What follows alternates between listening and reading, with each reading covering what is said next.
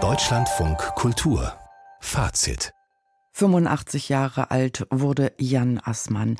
Nach langer Krankheit ist er in Konstanz gestorben. Der Ägyptologe und Kulturwissenschaftler entwickelte zusammen mit seiner Frau Aleida den Begriff des kulturellen Gedächtnisses und wollte vermitteln, wie sehr Kulturen die nachfolgenden Generationen im Bann halten und woher der Unfrieden zwischen den Menschen kommt.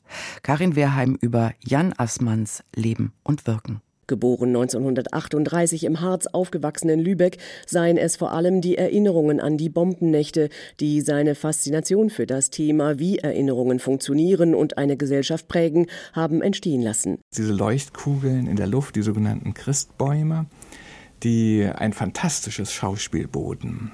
Nicht? Und die aber immer einen Luftangriff anzeigten. Also für jeden denkenden Menschen war das ein Gegenstand der Todesangst.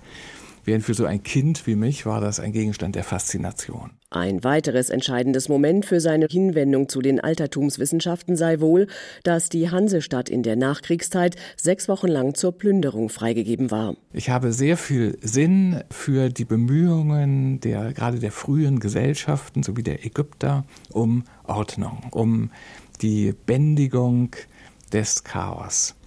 Und diese Bemühungen um Recht, um Gerechtigkeit, um Ordnung, um Sicherheit, diese Sehnsucht nach Frieden, die in den Texten zum Ausdruck kommt, die spricht mich in einer Weise an, die möglicherweise zusammenhängt mit dieser Erfahrung. Also sechs Wochen lang einmal die totale Anarchie, dass man seines Lebens nicht sicher war. Jan Assmann studierte ab den späten 1950er Jahren klassische Archäologie und Ägyptologie. Er promovierte, habilitierte und übernahm 1976 den Lehrstuhl für Ägyptologie an der Universität Heidelberg. Er forschte über Totenriten und Totenliturgien im alten Ägypten und über die damalige Vorstellung von Zeit, Erinnerung und Wahrheit.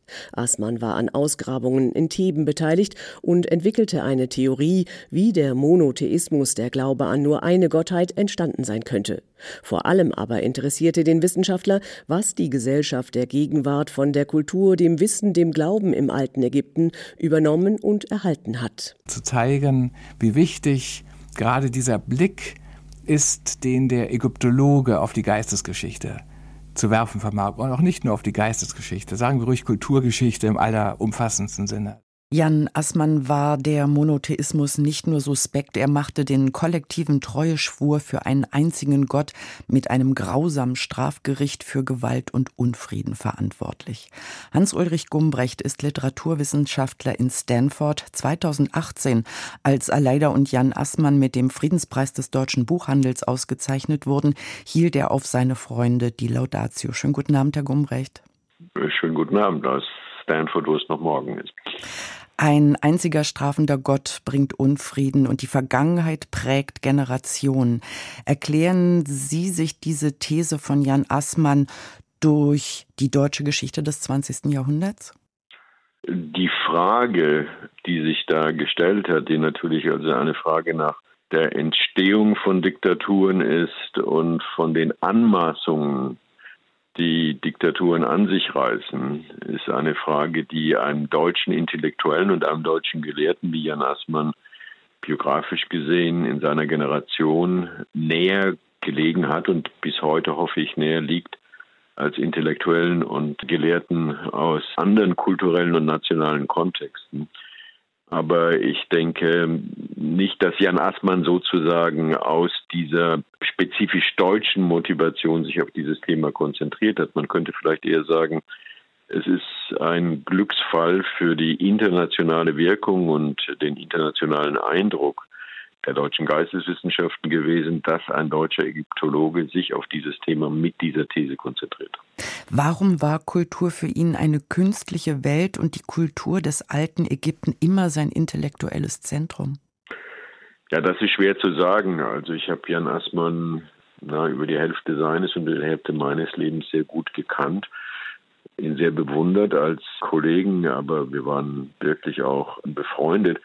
Ich denke, solche Konzentrationen auf Ägypten gehen immer aus biografischen Zufällen hervor oder fast immer aus biografischen Zufällen. Man hat irgendeinen Lehrer, der einen sehr beeindruckt. Man geht in Museen und ist von Hieroglyphen mehr fasziniert als von Keilschrift. Ich denke, die Bedeutung ist, wie Jan Assmann eine Gelehrsamkeit, die es heute vielleicht nicht mehr gibt. Also jemand, der eben auch flüssig Hieroglyphen schreiben kann, das habe ich tatsächlich gesehen, nicht nur lesen kann, der aber auch Hethitisch und Sprachen aus jener alten vorantiken Welt beherrscht hat, auf der einen Seite ein Intellektueller war, der diese Gelehrsamkeit benutzt hat, um Interventionen in der heutigen Gegenwart prägnanter zu machen, überzeugender zu machen. Das hat ihm eine Bedeutung und eine Singularität gegeben. Ich kenne keinen anderen Geisteswissenschaftler, nicht nur in Deutschland, sondern international aus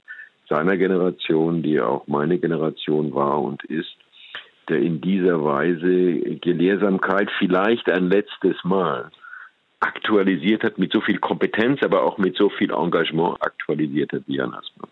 Warum vielleicht ein letztes Mal?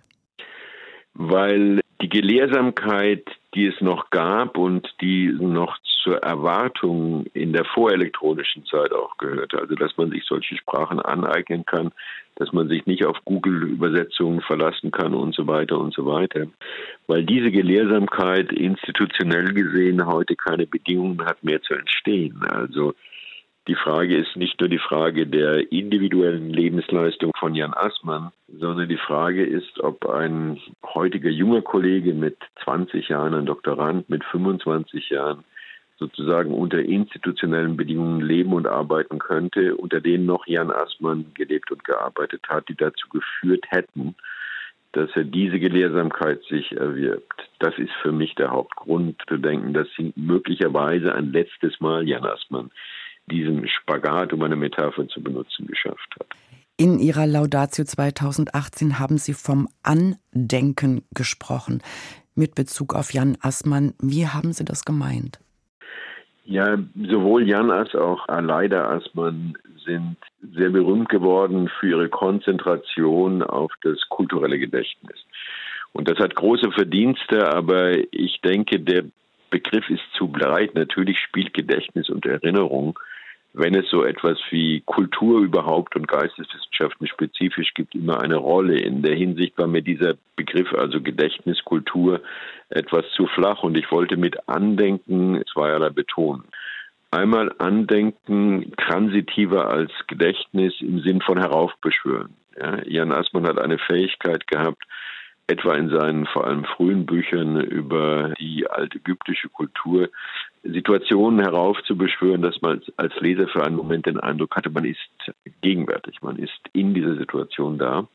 Andenken aber auch, das ist die transitive Komponente dieses Verbs, in Bezug auf das, was ich vorhin schon erwähnt habe, dass die Erinnerungskultur und das Heraufbeschwören von Erinnerungen bei Jan Assmann nie stattgefunden haben ohne einen Fokus auf heute Kultur. Das war ihre erste Frage. Also die These zum Monotheismus und die These der Assoziation des Monotheismus mit Diktaturen hat natürlich zu tun gehabt, nicht nur mit der deutschen Geschichte in der Mitte des 20. Jahrhunderts, sondern auch mit Bedrohungen von Diktaturen, die auch in der heutigen Welt existieren.